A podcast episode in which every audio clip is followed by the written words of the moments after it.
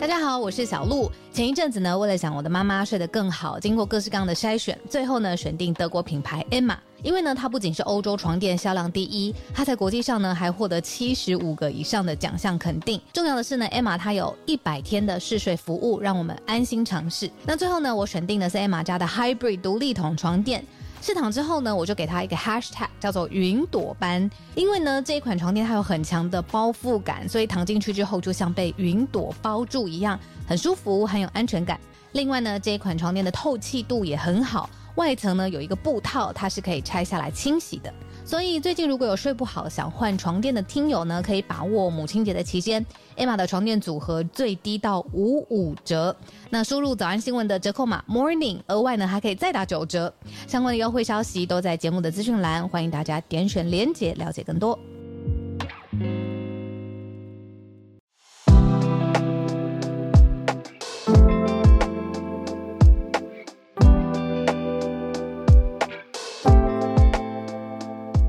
大家早安，欢迎来到二月八号星期三的全球串联早安新闻。我是浩尔，跟大家一起度过早安新闻的时间。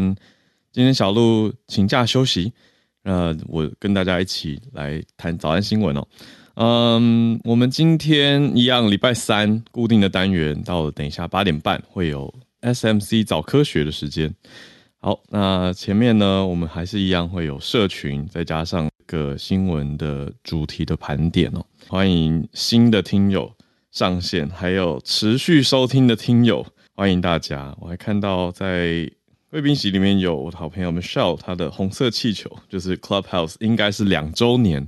最近这一两个月看到很多朋友的气球，就是因为最近很多人一转眼哇，二零二一年开始用 Clubhouse 嘛，Just like me and Catherine，对我跟小鹿都是这样子，嗯。所以恭喜大家，我们就在这个平台上两年了，有很多有意思的事情。比如说昨天晚上我还参与了孔医师还有 Nobu Hero 的 First Love 之旅的房间。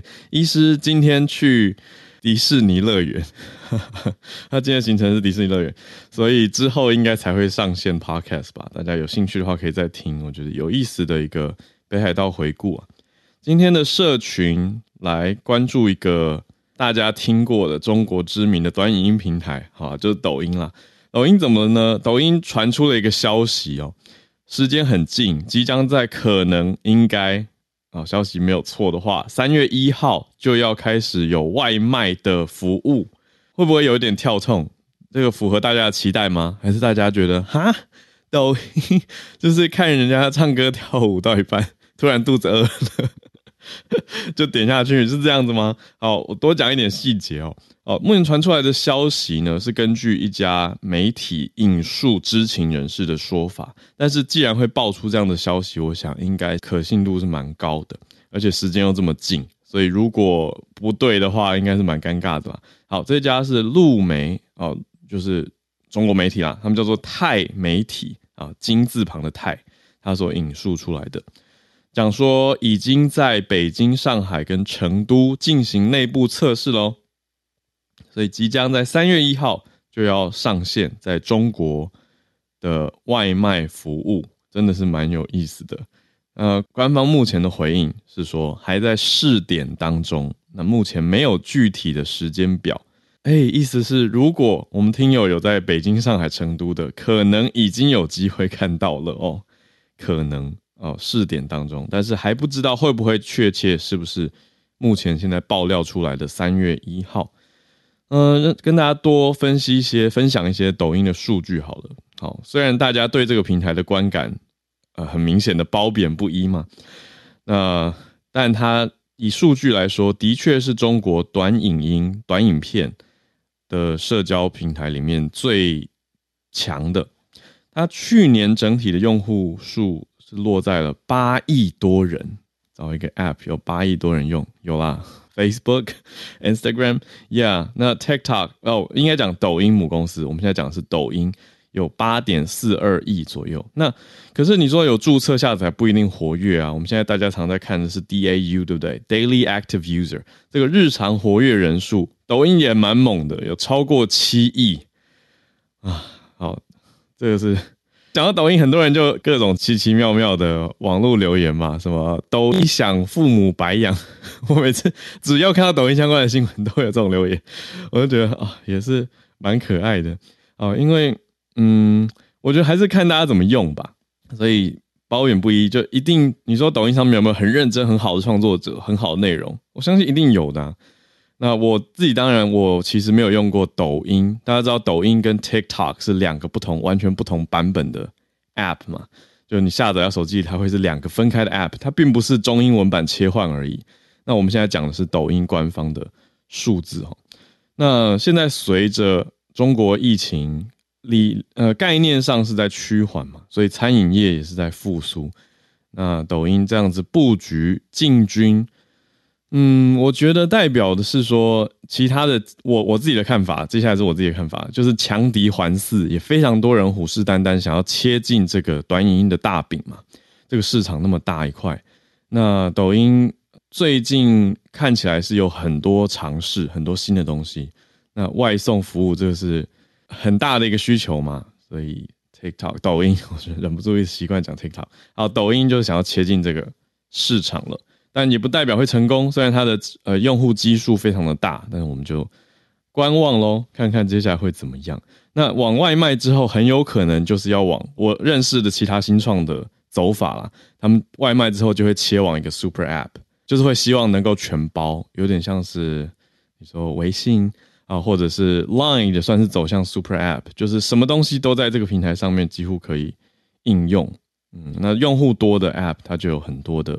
可能性嘛，但总之呢，其他都是其他媒体的推测跟分析，但是目前官方释出来的消息就是回应说，对，我们在内部试点，但是还没有具体的时间表。好，那根据其他的调查，有看到字节跳动已经有注册了抖音心动外卖这个商标，所以之后可能会是叫这个名字哦。那它的国际分类里面呢，有教育娱乐。通讯服务、社会服务等等等，这些商标都是很早就申请了。那另外呢，比较晚一点的，他们后来也在前年二一年的十月获准登记了一个公司，叫做心动外卖小城市软体，应该就是现在在测试的这些东西。好，这是今天我们社群的新闻，不知道大家有什么想法，大家感觉怎么样呢？好，我就说褒贬不一嘛。对，有的人就是很怒、不喜欢、讨厌、没看过、不想用。不同版本，但数据都一样。回到中国，好，大家的想法不一，right？所以，嗯，讲到这个呢，我们等一下今天的第四题，我觉得也非常非常直接呼应，就是小米官方讲出了一个非常直接的回应，对于数据送到中国有疑虑的的想法呢，小米官方讲了一个非常直接的回应，意思就是偏向说不爱就不要用啊，哦，这种感觉，哇，好，等一下来讲这个第四题，就小米手机里面的监控跟他们官方的说法。好，我们现在第一题哦，继续再关注一下气球。气球可以有这么多天，对，因为这是一个攸关地缘政治跟国际关系的气球。就从前几天先让大家很惊讶，想说啊，中国飞到美国、美洲境内的间谍气球，后来说是气象气球，后来美国把它击落嘛。那现在最新的 update 是美国已经捞到了这个气球的残骸，这是不是跟以前捞到人家？的战机，或者是把人家战机查扣下来做调查跟零件的研究，非常的像，所以有人说，专家就说这是新冷战的一个状态。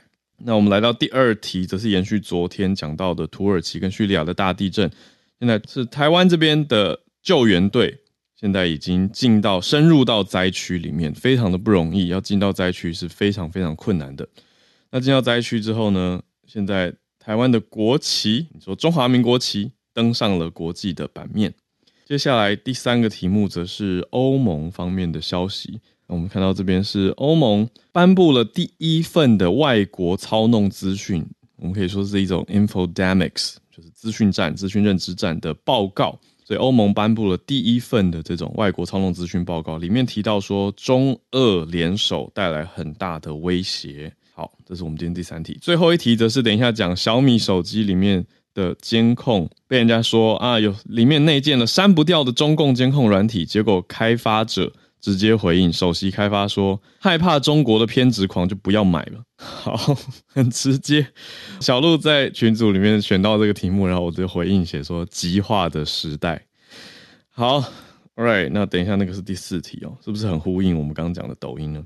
来，我们先回到第一题，这个气球现在打捞了起来，是有什么样的意义跟什么样的发现呢？我们就一题一题来看。好，美国捞到了这个气球的残骸。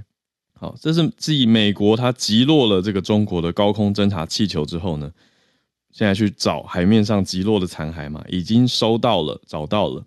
那接下来会准备要进行水下搜寻，看看有没有漏掉其他的物件。那这些捡回的东西呢，美方已经对外讲了一个很大的重点，就是不会交还给中方，会做反情报分析的用途。白宫的国家安全顾问苏利文就直接说了，美方现在正在梳理中方发间谍气球的意图，那方法竟然就是去分析、去拆解、去看这个到底是什么样的一个气球，那去反推中国为什么要这样子做。那拜登总统也强调这件事情不会减弱美中之间的关系。问号，这问号是我加的。好，但是外界认为他会在。嗯，这两天的时间的国情咨文里面再聚焦到中国。大家知道，每年美国的总统就会发表国情咨文啊，对，就是每年会发布这个 State of the Union State of the Union Address，就是每年在国会的联席会议上面，总统会发布的一个报告。那等于就是讲年度的重点，还有回顾过去嘛。那大家现在在期待的是今天时间，台湾今天的时间。好，拜登就会发表国情咨文了，应该会更进一步的提到中国，来发表更强硬的措辞。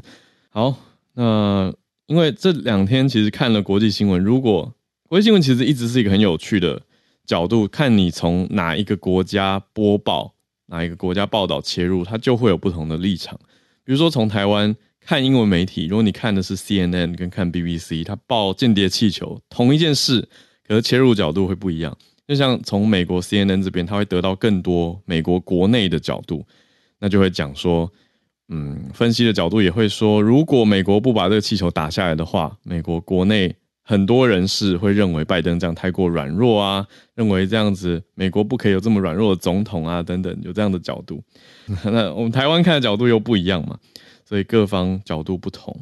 但现在确认的事实就是，反正美国已经捞到。这个气球残骸了，还会再做水下的搜寻，要等天气在更好的时候。好，但是同一个角度呢，我们也看到不同媒体去搜查，发现了解放军 PLA 啊，People's Liberation Army 就中国的解放军，他们的论文里面有提到发展这种气球来做间谍的用途到底是什么，显示出来说军方其实对于气球的军事用途是很有兴趣的。那官方又一直说。啊，那个是 civilian use，说是民用，这个有点矛盾哦。所以各方又在聚焦这件事情讨论跟报道了，包括了 CNN 就讲到说，美军去年四月的时候就有一份主题情资报告，就在讲中国用高空气球当主题，所以美国是有注意到这件事情的。去年四月二二年的四月就已经发过报告了，里面就提到说，川普执政的时候。在夏威夷还有佛罗里达州都有发现这样的类似的侦察气球，所以证实说美军是早就知道中国有这种侦察气球啦。那而且也知道中国有能力去控制高空气球来飞越至少太平洋啦。报告里面写飞越全球，诶，但是飞到佛罗里达跟飞到夏威夷就代表可以飞到全球吗？这是我自己的疑问。好，所以总之这是我们新的气球的 update 跟 follow up，让大家知道这件事情。来，我们第二个题目，台湾这边的搜救队进到了土耳其，深入到灾区，但是我们在看到国际媒体上面的照片登出来的，哎，还不是灾区照片，而是在机场的时候，台湾的搜救队举着国旗就已经出现在媒体版面上面。好，那台湾的搜救队分成两个梯次，第一梯次很早就抵达了土耳其的伊斯坦堡机场。包括了消防署这边有特种搜救队十人，还有台北市消防局二十八位，另外有一位随队的医师、护理师，还有三只搜救犬。哦，这是第一队一个非常精实的编制。那后来第二批次是在消防署派出了第二梯队，有九十人，人数多了一些。那也在当天的晚上前往土耳其，所以官方是土耳其这边的报道，还有土耳其的政府相关的报道，也都关注到了各国的搜救队，包括台湾的搜救队。那放上的照片呢，有看到台湾的搜救队，啊，包括我们的国旗在上面，引发了很多的讨论。那还有像 CNN 也。放了国旗，CNN 放的是 A to the quake zone，等于把各国救援有哪些国家出现在那个地方，全都放上来。好，那就讲说，呃，写出说各个国旗底下就列出说，哦，他们派出了什么什么什么。那有一个很明显就是放 Taiwan，放的就是国旗。那写 Rescue Team with Dogs，的确啊，就是我们的搜救队加上三只搜救犬。那其他有不同的。程度有一些是赈灾，有一些是派搜救队，有一些是其他的搜寻队，还有送装备，比如说荷兰是送装备等等等，就是各国伸出援手。在这个题目的时候，我想到昨天有一位听友他补充了资讯给我，我现在赶快打开来跟大家分享一下。哦，这是跟台湾搜救队的确有关的，就是台湾这边九个小时前桃园搜救犬队的一个消息，一个暖心的消息。就是第二梯次要出发的搜救犬已经完成登机了，狗狗搭飞机，有照片是很可爱的搜救队员跟呃，应该说狗狗跟着搜救队员的画面，很可爱。讲的是说台中 Go Go 狗狗台中搜救犬哦，专门的搜救犬的一个粉丝专业。好，这个狗狗有两只，一只叫腿腿，一只叫做 Melody，他们要一起前往这次的搜救任务。这是非常辛苦不容易的一件事情，那大家也都在底下留言说平安归来，很温馨的一个消息。好，那他们是搭狗狗搭商务舱，但因为太特别了，是搜救犬要去帮助人哦。但是搜救队员也非常尊重狗狗，那队员也做了这样子安排，所以我觉得是很特别的一件事情。也谢谢听友的补充，还特别传给我，谢谢你。好。对我睡前瞄到这个讯息，然后我就睡去了。现在醒来想到有这件事情，赶快补进来。谢谢你。好，那我们再继续新闻的盘点，来到第三题是刚刚讲到这个欧盟的第一份资讯操弄报告，讲说中俄联手威胁很大。欧盟的对外事务部今天发表了这一份是第一次的外国资讯操弄干扰威胁报告。很明确的指出一个重点，就是中国跟俄国两个威胁的主体的合作让人担忧。这是用欧盟的角度看，要特别小心中俄的资讯操弄合作。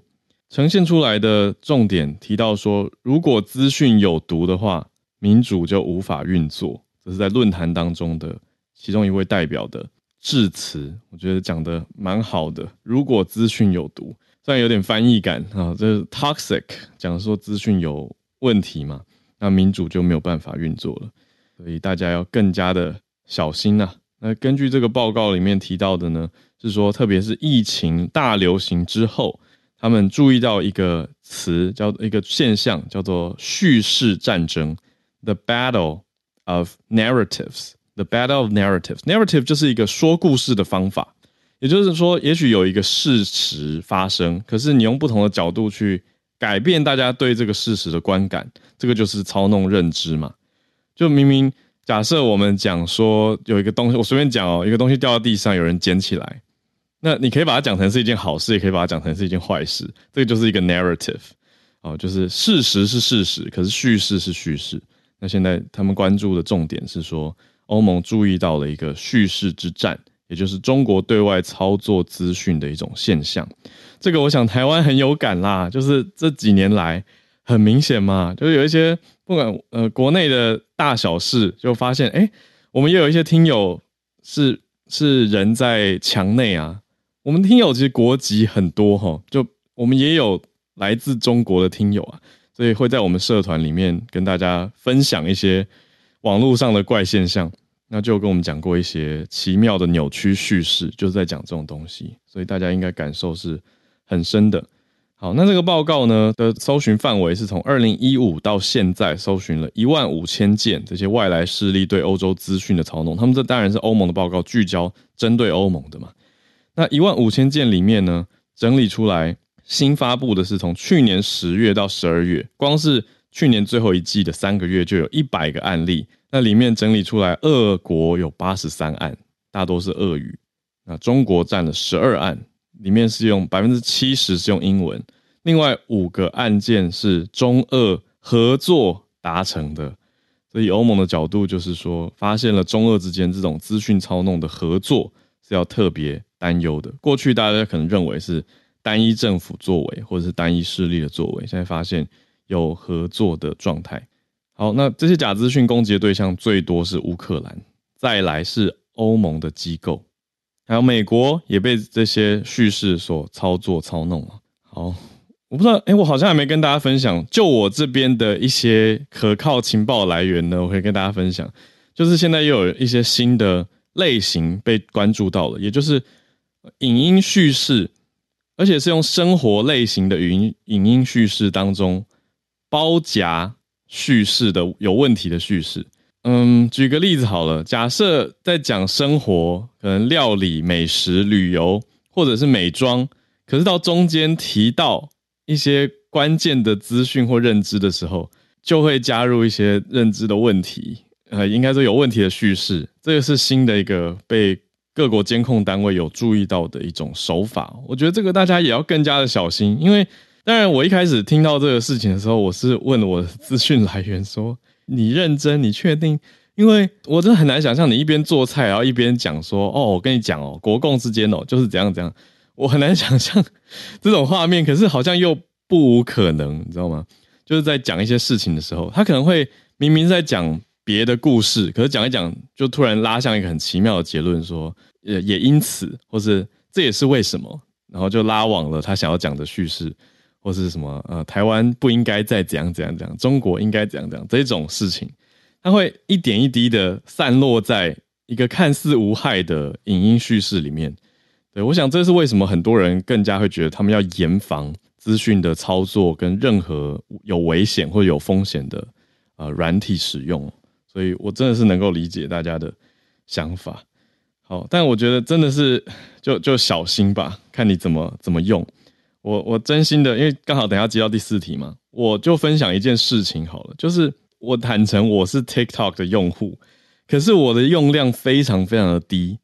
当然，你说我的资料会不会被传过去？我当然知道有可能啊，但是我就关的很小心嘛，我就把很多不用传送的东西都尽量的关掉。但你说它会不会什么内部的监控？我我不知道。那我大概多久用一次？我可能一个月打开一次，然后会去看我太太，她很喜欢用 TikTok 去追一些脑科学跟神经科学的东西，很难哦，真的很难哦，就是讲一些非常深入的，然后是英文的东西，因为我用的是 TikTok，它等于是一个国际版嘛。那我一开始点开 TikTok 的时候，全都是一些无脑跳舞、唱歌，我觉得很烦。我就说干嘛用这个很烂。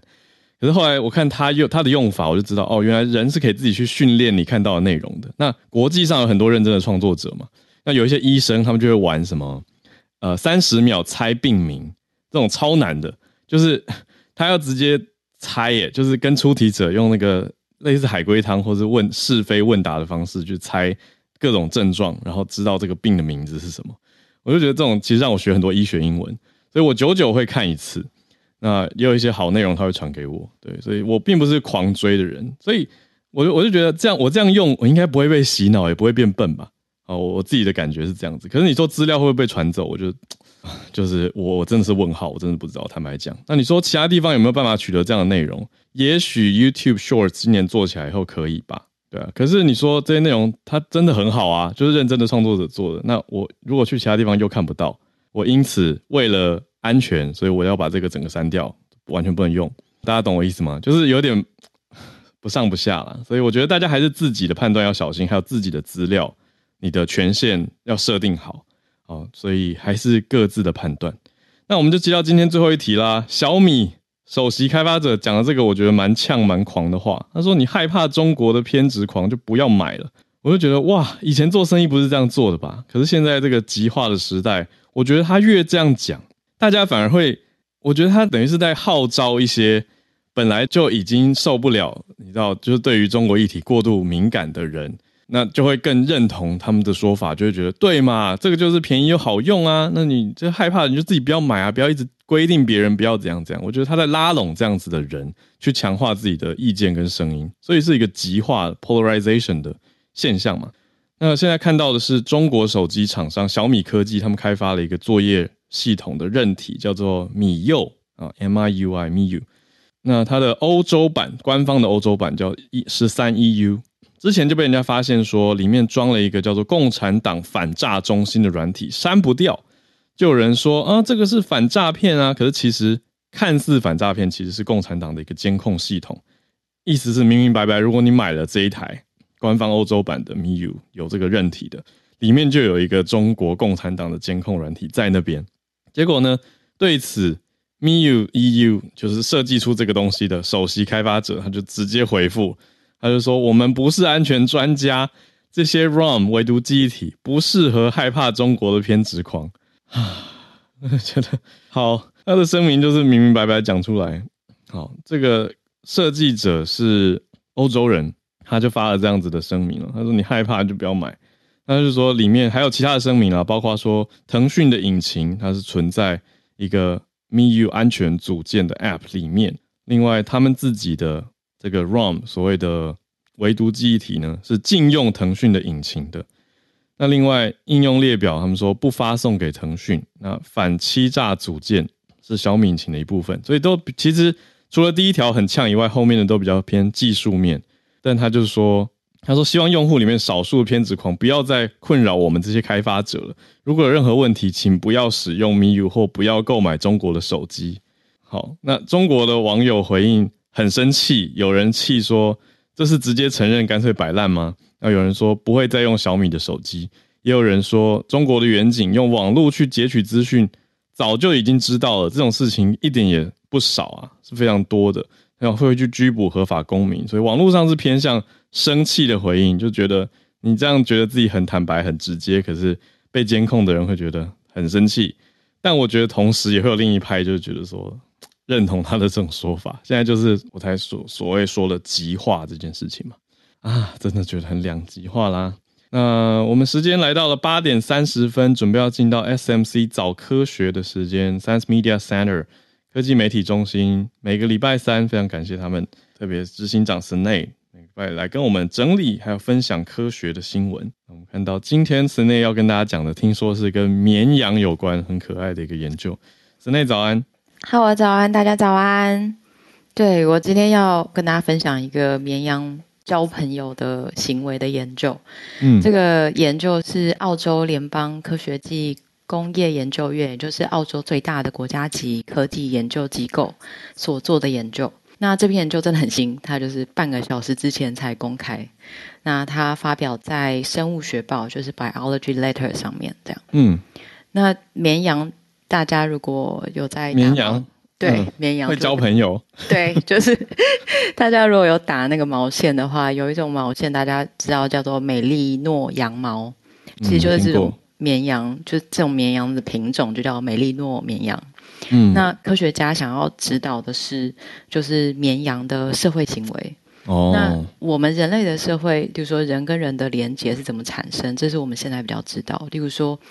呃，当我们有共同经验的时候，我们就交情会比较好，而且这个共同经验是不管正面跟负面，其实都会增加这种 bonding，就是人跟人连接。要一起玩的朋友比不会一起玩的朋友感情可能比较好。我觉得，我觉得这个小小插嘴一下，我觉得那个共同经验的背后的概念就是一种理解。对他，就是我懂你的那个感觉，会让大家变好朋友。对。尤其是在负面的事事情的时候，嗯，例如说大家一起熬夜写作业，或是一起熬夜办活动，或者男生一起当兵，这种其实坦白讲，有的时候大家说人其实是被随机的放在大学宿舍里面，可是经过四年之后你就变好朋友了，这是为什么？对对，就是你你可能在平常的其他生活上不一定会真的有这这么强的。就是可以当朋友，也有时候对。但是这些事情，他们就说，如果你有共同经验的话，那它其实会增强绑定，这是人身上知道的。对。那我们现在不知道是羊，就是动物怎么样。嗯。我们知道在动物身上，如果你是同一胎生的动物，就或是你有亲缘关系，是爸爸妈妈或者呃爸爸妈妈跟小孩，你的绑定连接会比较强。嗯，但有在动物身上会，他们会交朋友嘛？如果你没有亲缘上的关系，呃，你会不会跟没有亲缘关系的呃绵羊也会有产生新的连接？跟嗯，等于是有社会性的行为这样子。嗯，那他们如果有的话，在这个研究里面就去问说，那是什么样的经验会让原本不熟的绵羊变熟？嗯那这个研究里面，他们去五个农场里面找了总共七十只绵羊，在里面挑出十四只。嗯那里面当然就是有彼此就认识的，跟彼此本来就不认识的，从从五个农场哦，因为有不同来自不同农场，那一对对定不认识。对，一定不认识。对，嗯然后他们就把它们放在不五个羊圈里面，而且他们为了怕绵羊彼此之间放在羊圈里面相隔羊圈还会变熟，所以他们就把羊圈跟羊圈中间还要空一个，所以等于是这五个其实是不连续的羊圈。哦，然后接下来呢，他就会给绵羊一些让他们会感觉到有压力的行为，比如嗯说其中一种压力就是叫人去把绵羊抱紧紧，然后让他们不能动。对，压力很大。对，压力很大，就是、嗯对我一对那其他压力源就是原本这种圈养的绵羊就会遇到，例如说让狗去赶这些绵羊回去，哦，或是让用电动剃刀帮他们的脚跟尾巴剃毛这些。哦，所以这些行为本来就是会让动物感觉有压力。那嗯他们要怎么知道到底绵羊有没有因为这些呃压力因子呃有共同经验，以至于他们会变成比较熟，会比较好呢？他们的、呃方式呢，就是去计算他们彼此靠得多近。就是原本绵羊，哦如果你不熟的话，你是不会嗯站在一起，或者不会靠在一起的。大概是多多远的距离啊？对他们如他们有记录到，如果本来就很熟的绵羊，嗯靠的位置、距离大概是十三到六十公分，就一公还蛮近的，蛮近的，就是会、嗯，就是如果旁边，对，如果大家在就是出去国外看到这种绵羊，它它其实会一撮一撮的。哦，对，那他们是用呃在绵羊的背上放一个动即时动态的定位装置，然后它就会及时的去计算它们的距离。嗯那不熟的绵羊彼此会距离到三到十公尺，所以其实是、哦蛮明显的落差。蛮明显落差。那嗯他们发现，就是如果你一起经历压力事件，就是你一起去被剃毛，或一起嗯都被抱紧紧，他们在他们的感情在实验天数越来越增加的时候，就会越好，就他们就会靠得越近。对，但是研究有发现，绵羊还是最喜欢那些原本就比较熟的绵羊。嗯。但是如果是有一起经历这些压力事件，绵羊之间就会变得比较熟，比较他们会认得这些共患难的绵羊的脸，或者是他们的气味，所以他们就比较常待在一起。那嗯研究者有个解释，他说这样的行为很有可能会，呃，等于是你如果难过的时候，有人在旁边安慰你，这种就是他会提供一个支持的缓冲压力的效果，嗯。英文叫做 stress buffering effect effect，嗯，它可以舒缓刚刚那个压力事件。哦。但是这次绵羊，就大家可以想，可以想象，我们现在说绵羊熟不熟，不是说他聊不聊天，或他我们要问他喜不喜欢他，我们就直接用一个客观的距离。距离，对，但这个客观距离有没有其他的解释方式？其实这个嗯是这个研究没有办法回答的问题。嗯那嗯这个研究没有办法回答的是，呃，这些压力事件到底造成了多大的压力，以至于他们的距离越近？这也是这个研究不知道，因为他没有去，呃，比如说测量它的压力程度有多高。嗯，所以这个是呃，也许之后的研究的还需要再知道的事。不过这一类的研究动物行为的呃实验，除了它很有趣以外，它其实也嗯可以帮助农场的主人怎么去设计动物的生活环境。那你越了解它们，就可能让他们越开心。嗯那它有可能，嗯、虽然是圈养的动物，但是它还可以帮我们理解，嗯、动物的族群在面对压力之后，有没有什么行为，它其实可以维持这个嗯动物族群的稳定程度，对，嗯，就是它的 resilience。嗯嗯这个是今天要跟大家分享的小研究，哦谢谢大家。我觉得这很有趣，谢谢 Snay。意思就是说，我们客观可以知道他们会站呃，经过压力事件之后会站得比较近，走在一起。对可是无法知道说这个确切代表意义是不是就等于他们变得熟熟识了。对，就是还有或不或说不定会有其他的解释方法。没错，嗯。嗯，对。可是对农场真的是可以去做一些相关的设计，让绵羊也许你说更好管理嘛，或者让他们更开心。对，没错，就是不要把熟朋友分开，让熟朋友他们可以一群一群的在一起这样子。没错，嗯。嗯，哇，谢谢斯内今天的好啊谢谢大 SMC 家早科学的新闻，谢谢这个 Biology Letter 生物学报来的新研究，澳洲的研究。那澳洲的这个绵羊样本很多，可是他们是截取了其中的十四只。好，谢谢斯内。那我们接下来也正式进到全球串联的时间，来继续跟大家每日的串联。来邀请几位已经有有题目想要跟大家分享的朋友。我看到叶老师也关注到了同一个题目，看有没有其他的分享跟观点。来，我先邀请叶老师好了，因为接着刚刚的美丽诺绵羊，然后叶老师也注意到了这个美丽诺绵羊。老师早安，早，哈尔早。要跟大家讲的是关于，因为美利诺绵羊为什么特别哦？其实它在所有的绵羊里面是毛最细的。细，对，就是嗯因为绵羊它通常是依照羊毛的品质来分类，嗯那能够生产最细的羊毛的绵羊的话，就被认为是最好的。嗯对，那美利诺就是属于这个。那美利诺绵羊，它在十二世纪的时候出现在西班牙的西南部。嗯那有相当长的一段时间，就是从那个时候呢到十八世纪之间呢，西班牙因为有美利诺羊，所以他们的羊毛产业可以独霸这个世界。嗯那在那个时候，在十八世纪之前，哈，他们甚至于有法律规定说不可以输出美丽诺羊到国外。哇，对，为了要，对啊，为了要保护他们自己的羊毛产业，嗯但是呢，这个规定被他们自己的国王给破功了。西班牙国王嘛，对，西班牙国王查尔斯三世呢，他在十八世纪中叶的时候送了一批羊给他在德国萨克森的表兄弟。嗯慢慢的就是从那一批绵羊开始呢，慢慢的美丽洛羊就不是西班牙专属的了。嗯所以现在到处都有。事实上，台湾也曾经在一九六九年引进一批绵羊，也是属于这个美丽诺品系的。哦，那台湾的气候其实不适合驯养绵羊，就是说生产的羊毛的品质也是普通，但是就是说的确曾经引进过。那现在大家可能提到绵羊，大概都会记得那个清境农场的剪羊毛秀。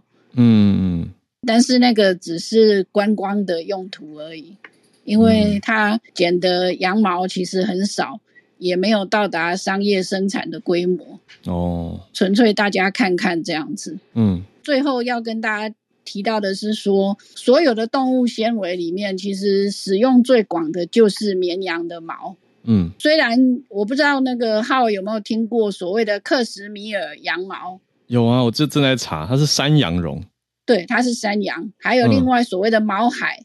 毛海毛海，羊毛，那也是嗯山羊的毛。嗯嗯对，但是美利诺其实是绵羊的毛，而且是最广被使用的这个动物纤维。嗯那这个想说跟大家补充一下，因为之前曾经在这个幼师少年还没有停刊之前，哦曾经在幼师少年上面有个专栏介绍嗯不同的动物，所以对羊做了一些 research。感谢老师分享之前的研究，这个长很多知识，好，就这样谢。谢老师。看到羊毛真的好像是最大宗，就像老师说的。那再来还会想到什么其他动物毛？就是像那个西藏的牦牛，身上也是有毛发，也会被都剃下来使用。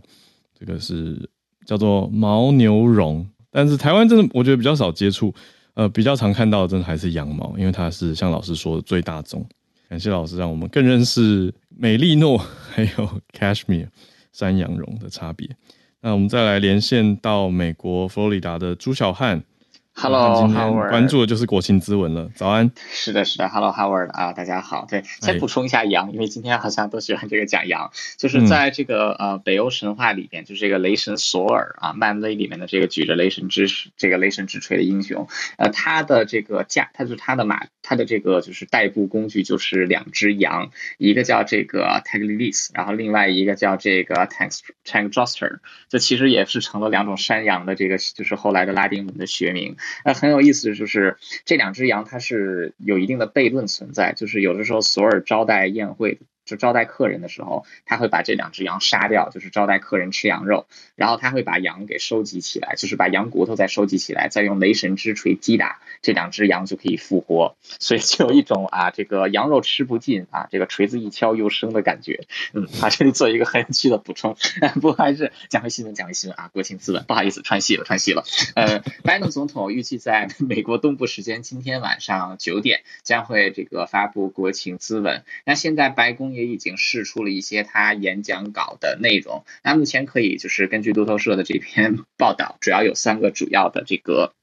呃，核心第一个就是呼吁两党团结，因为拜登要在两年之后就要又一次迎来美国的大选，所以他也是希望能为自己的这个选前增加一些 这个就是共和党人对他的这个观感，就是比较好感吧。因为现在拜登整体来讲民调还是比较低的，就是路透社引援引他自己进行的民调，呃，拜登的支持率其实是只有四十一趴，呃，其实真的是就是算是这个有史以来比较低的一个点，呃，另。另外一个比较大的话题，当然就是经济复苏。那拜登其实也主要强调的就是自他啊，就是接任总统以来，已经制造了一千两百万个就业岗位，而且就就业数据上来说，就是美国的就就是美国的失业率也是五十四年以来的最低点。呃，但是就是这个行行业调整啊，产业调整这一些，我们也看到很多的 IT 公司在过去的这几个月的时间，啊，其实都是拼命的裁员啊，像这个啊 PayPal。啊，这个就是 Google 啊，Facebook 都是有这个裁员的。那第四就是这个也是对它的这个就是啊经济复苏也画上了一个问号。就是为什么说你创造了这么多工作，却还有这么多的裁员呢？呃，第三一个当然就是这个中国和俄罗斯对于台湾的威胁。呃，就像这个，尤其是刚刚发生的这个中国气球事件，在美国舆论也是引起了相当大的波澜。那就是接下来就是因为现在在对抗中国和俄罗斯，在两党方面其实是有相当强烈的共识，所以对于拜登来说也是一个非常好的政治筹码，纯看他自己要怎样操作，看看他今天的呃话语是怎样的。呃，总而言之，今天的这个 主题，呃，看到路透社这篇稿子就是三个，一个是两党团。环节，一个是经济复苏，另外一个就是中国和俄罗斯对于美国的威胁。呃，其实也算是美国最近过去，甚至说是过去一两年自疫情结束以后啊，就是最呃令人关注的三个议题吧。所以今天都会起这个提到。呃，在这个油管就是 YouTube 上面，大家应该也可以看到啊现场的直播。只不过可能呃，因为我不知道 Howard 到时候要不要做同声传译，呃，所以这个可能一开始是只有这个英文版的，嗯。所以还是很期待的。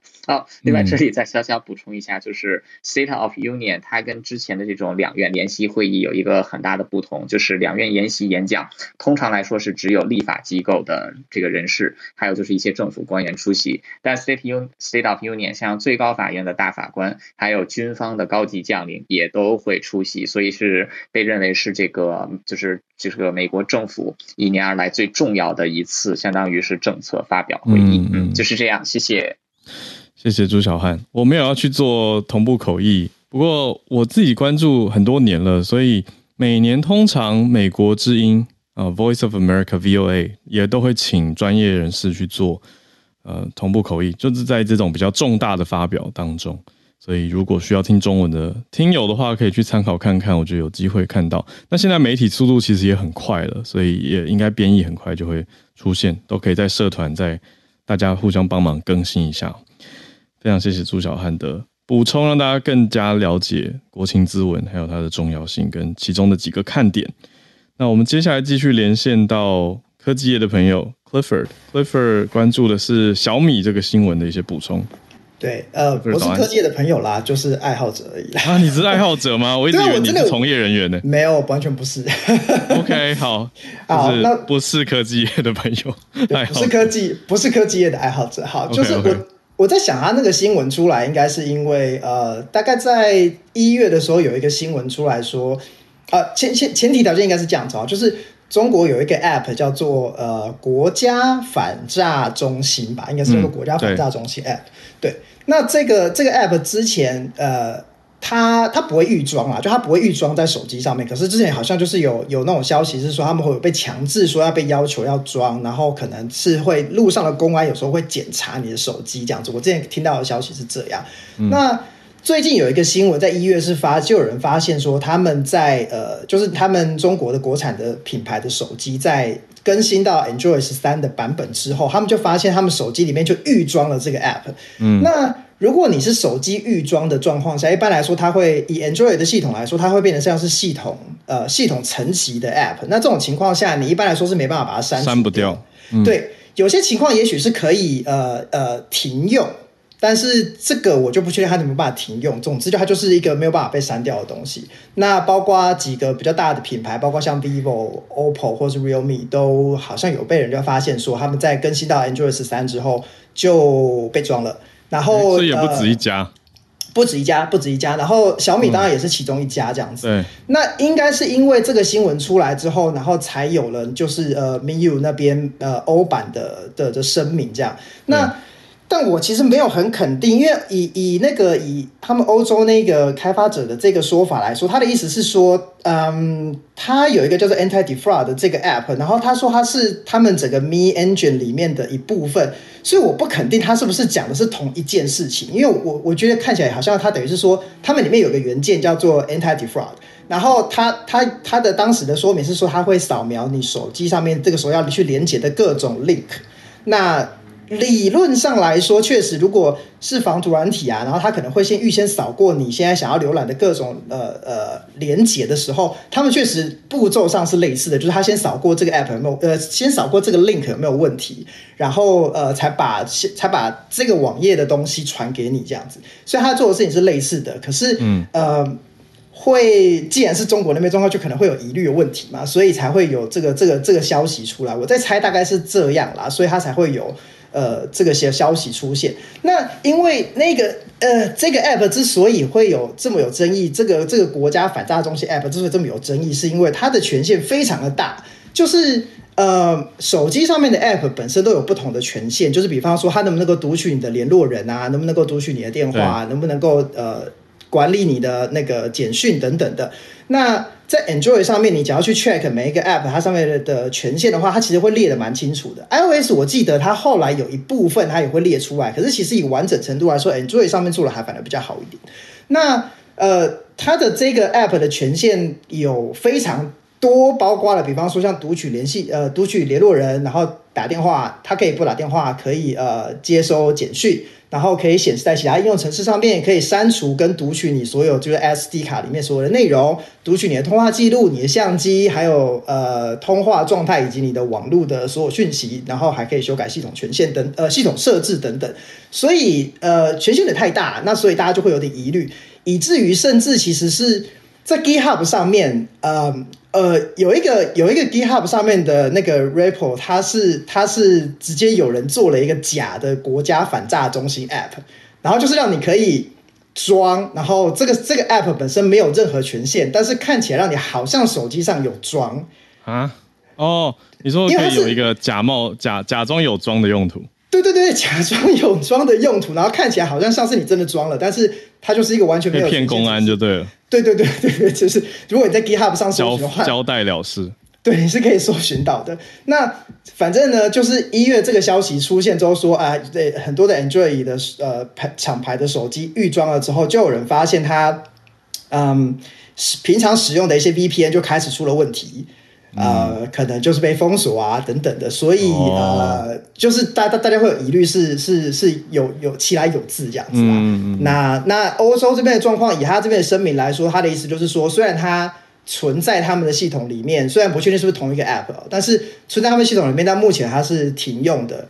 那呃。你刚才最后没有讲说，他们他们他他虽然他其实偏激的点应该在最后面吧，因为他讲说，如果你真的这么这么对中国这么的感冒，然后你不想要用的话，你可以把你的资料交给苹果或者是就是神送这样子，反正他们也会收集你的资料。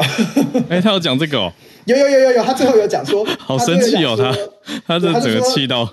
对啊，他就说，如果你这么不喜欢的话，get yourself an iPhone or Samsung whatever，然后 give your information to them instead。他就这样讲，气到放弃了，就是不管你买哪一家，资料都会送出去啦。没错，最好的方法就不要用啦。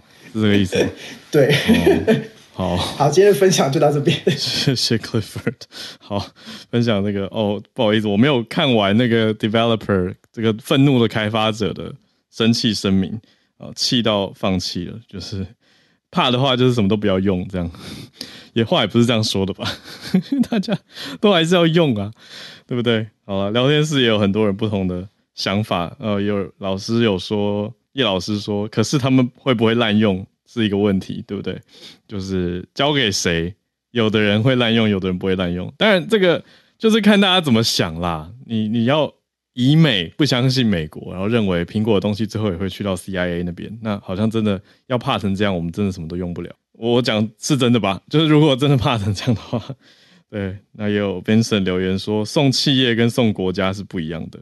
嗯。”我觉得最终都真的还是看大家自己怎么想，因为我们好像很难追查到资料最终送到哪里去，还有最终的使用用途。当然，我们国际新闻报了这么多，中国的企业被踢爆，或者是中国的官方被踢爆，说要求企业交出资料，那用途不明嘛？可是有这样子的要求，这件事情就会让大家觉得，嗯，被踢爆出来。那相对的。其他地方比较少一点，而且再加上一个敏感的关系，我想这是大家会有一些疑虑的地方啊。所以，对，看大家怎么讲。好，还是有很很很冷冷的回应，说没买过也不打算卖。好，那我们今天的新闻应该差不多就整理到这边。谢谢从 s n a d e SMC 早科学到全球串联叶老师、朱小汉还有 Clifford 给大家的这些关注新闻的补充资讯。谢谢大家，让我们有了一个很丰富的星期三。一转眼星期三，祝大家有一个愉快的小周末，一切顺利。我们明天早上八点会再继续准时的跟大家来全球串联早安新闻。我们就明天见啦！希望小鹿身体比较好了，明天就回来了。我们明天见，大家拜拜。